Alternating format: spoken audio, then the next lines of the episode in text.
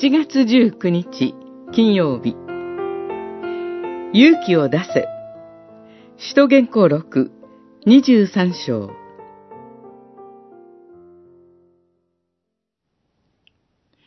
その夜、主はパウロのそばに立って言われた。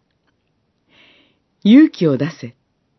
エルサレムで私のことを力強く証ししたように、ローマでも証しをしなければならない。二十三章十一節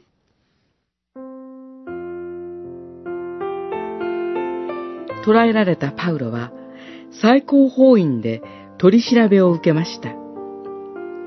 議論が沸騰し、パウロが引き裂かれてしまうのではないかと心配して、仙人隊長がパウロを連れ出したほどです。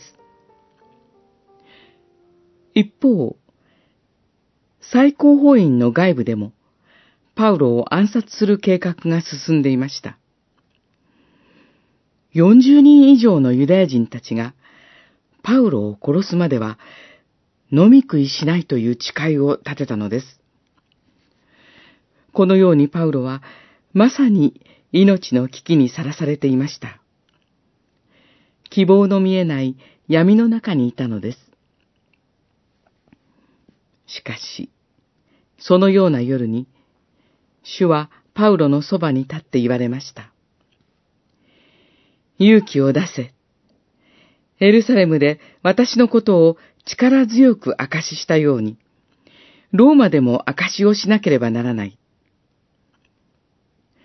希望の光が消えかけたかに見えた絶望的状況の中で、主イエスはパウロに勇気を出せと命じられました。そして、ローマで証しすることになるという保証を与えられたのです。見える現実には希望はありませんでした。しかし、私たちは見える現実を超えて、主の約束に生きるのです。主は言われます。勇気を出せ。